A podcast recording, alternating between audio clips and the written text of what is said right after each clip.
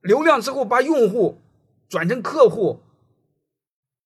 我带一帮学生去他那参观，参观的时候你会发现酒店很便宜，五星级酒店正常六百块钱，他家是三百块钱，然后温泉又是免费的，然后酒店的饮料是四瓶子，矿泉水又是四瓶子，不管怎么着感动的要死。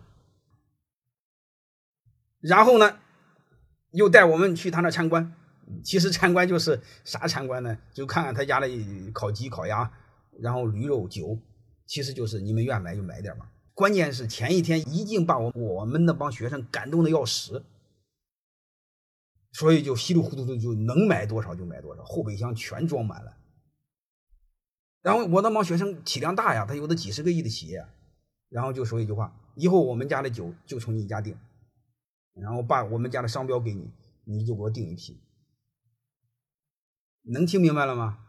这就是互联网思维。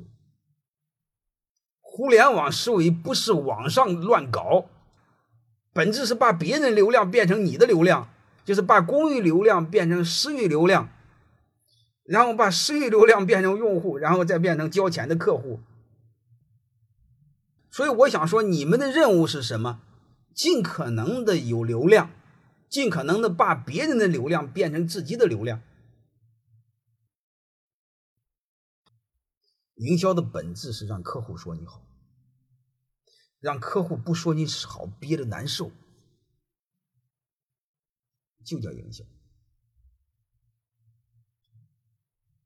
这时候怎么做呢？就是像我说的那样，有钱的客户就挣他的钱，没钱的客户就少挣他的钱，给他解决问题；有钱的客户就给他服务，有钱的客户卖体验，没钱的客户卖产品。